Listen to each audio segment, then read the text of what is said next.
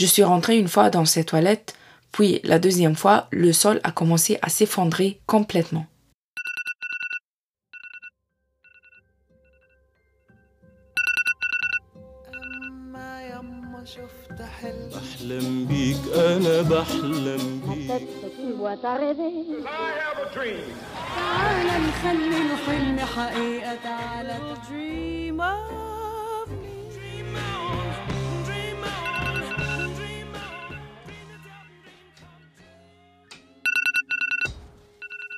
Bienvenue dans mon rêve.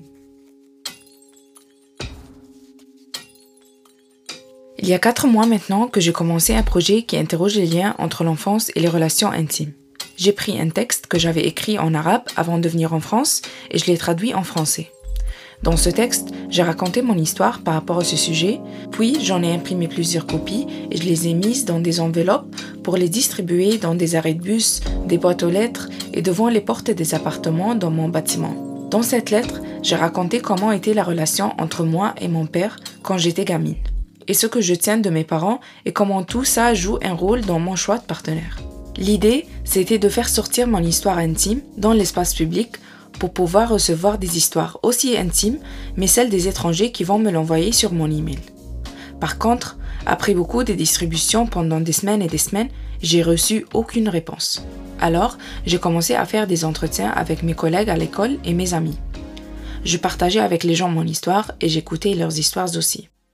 C'est important d'écouter ses enfants et de faire la différence entre un comportement d'enfant et un comportement d'enfant qui est extrêmement sensible. C'était mon cas. Ils ne l'ont pas vu. Ils se disaient que j'étais un enfant. Je pense qu'ils auraient dû beaucoup plus écouter. Ils auraient dû être beaucoup plus rigoureux aussi sur la façon dont ils m'élevaient. Ouais, sur plein de choses, sur, euh, sur à peu près tout en fait. M'imposer un cadre plus stable, ouais, genre faire en sorte de me donner un, un cadre plus stable. Je parle de moi et je parle de ma sœur aussi. On n'a jamais eu des situations stables. Avec mon copain, on est très différents. Sur beaucoup de choses. Et tellement sur l'équilibre familial. Il est très ordonné, très soigné. Et moi, je suis très bordélique. C'est pas qu'on se dispute, euh, mais on se râle dessus très souvent. En fait, quand j'étais enfant, le truc, c'est que mes parents, c'était un peu pas des dieux, mais pour moi, il y avait. Ils avaient raison, surtout, tu vois. J'étais peut-être un peu une gamine, genre j'avais envie de leur plaire, je recevais de la reconnaissance de leur part. Ils m'ont jamais rendu triste ou mal. L'autre copain, au bout de six mois, ça allait pas bien. C'était très conflictuel. Il y avait beaucoup de mensonges de mon côté et lui, il y avait beaucoup d'agressivité et de jalousie.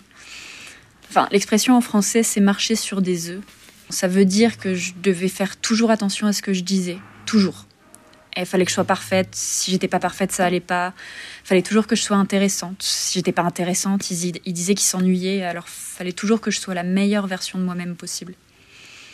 C'était fatigant. Je pas, voilà. Un jour, j'ai fait un rêve où j'habitais dans un différent appartement.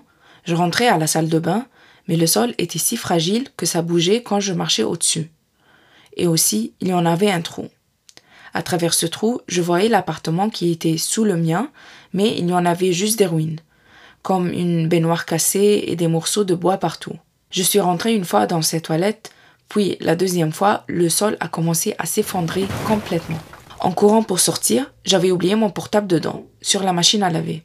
Alors, je rentre encore une fois, en marchant sur les bords du sol si près de mur, et je prends mon portable et je sors encore une fois.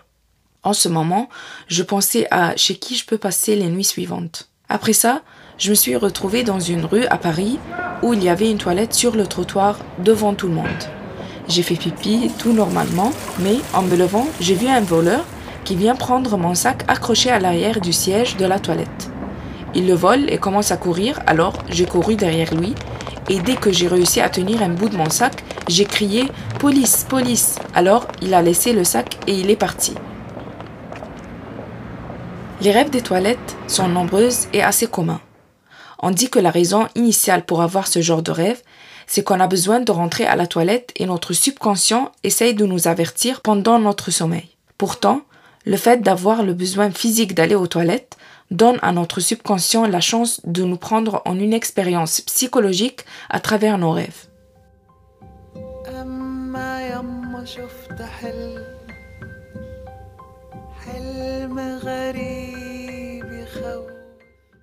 Il n'y a pas des explications fixes aux rêves des toilettes et aux rêves en général. C'est à nous de décider, de lire, analyser et les comprendre à travers nos sentiments, nos expériences et nos personnalités. Par contre, il y a certaines représentations qui peuvent nous aider dans ce processus. Par exemple, uriner, en général, est associé à la vulnérabilité. Il y a un sentiment de honte lié à l'acte de pisser ou chier. Et cela s'explique et se manifeste dans nos expressions de la vie quotidienne comme ça me fait chier et c'est merdique. C'est un acte intime qui a un lien très fort avec nos émotions en général. Alors, nos sentiments envers avoir envie de faire pipi dans nos rêves et notre expérience tout au long de vouloir rentrer à la toilette représentent comment nous percevons ces sentiments et ces vulnérabilités.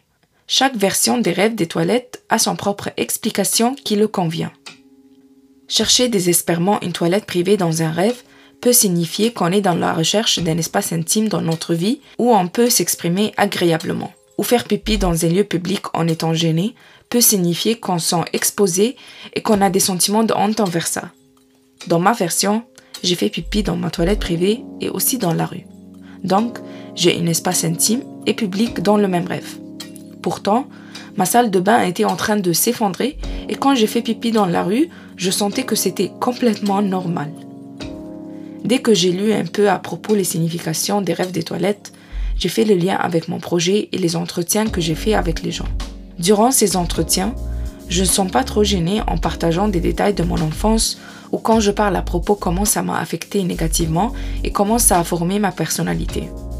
J'ai un espace intime qui se détruit comme la toilette et je sens agréable en partageant mes vulnérabilités avec les gens. Pareillement, ce podcast, où je raconte beaucoup des choses trop personnelles, est aussi une expérience intime qui se met au public.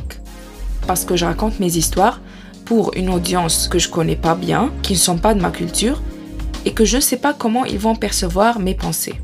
Est-ce que ça peut avoir un lien avec le voleur qui est venu prendre mon sac? Je ne sais pas. Je me suis demandé si une des raisons de mes angoisses que j'ai chaque jour peut être à cause du fait que je n'arrive pas à comprendre comment on me voit quand je raconte mes histoires. Peut-être euh, il y en a des voleurs qui prennent mon histoire pour former des préjugés avec.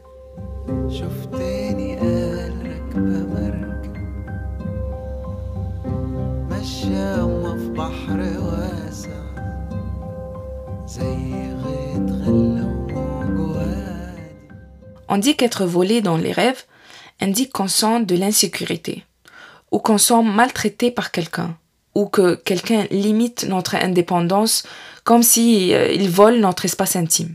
Je crois que le fait d'analyser mon rêve des jours ou même des semaines après que je l'ai eu fait que je réfléchis à tout ce qui peut convenir aux explications que je trouve sur les sites en ligne. J'ai du mal à savoir si certains événements ont passé avant ou après ce rêve-là. En tout cas, je ne sens pas en sécurité chez moi. J'ai toujours peur qu'on me vole ou viole.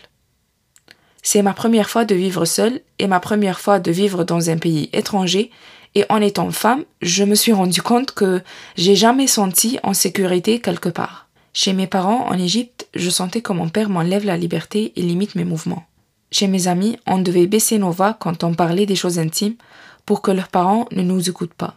Chez mon copain, j'avais peur des voisins, des gardiennes de l'immeuble et des flics qui peuvent entrer dans sa maison par effraction à tout moment. Maintenant, chez moi en France, je ne sens pas totalement en sécurité non plus. C'est vrai que les harcèlements sont remarquablement diminués et il n'y a pas des flics qui vont venir pour m'emprisonner à cause de mes pensées ou de mon style de vie. Mais les peurs sont toujours en moi. Et je ne sais pas si c'est parce que je sens menacée toujours ici ou c'est juste mes peurs qui sont si intégrées dans mon corps. Peut-être c'est un peu les deux. Je ne suis pas complètement en sécurité ici parce que je suis arabe et je suis une femme. Et je crois pour juste ces deux raisons, ça va être dur de sentir en sécurité nulle part. Mais aussi, j'ai besoin de temps pour me débarrasser de toutes les peurs en moi. C'est comme un exorcisme des peurs qui va durer longtemps.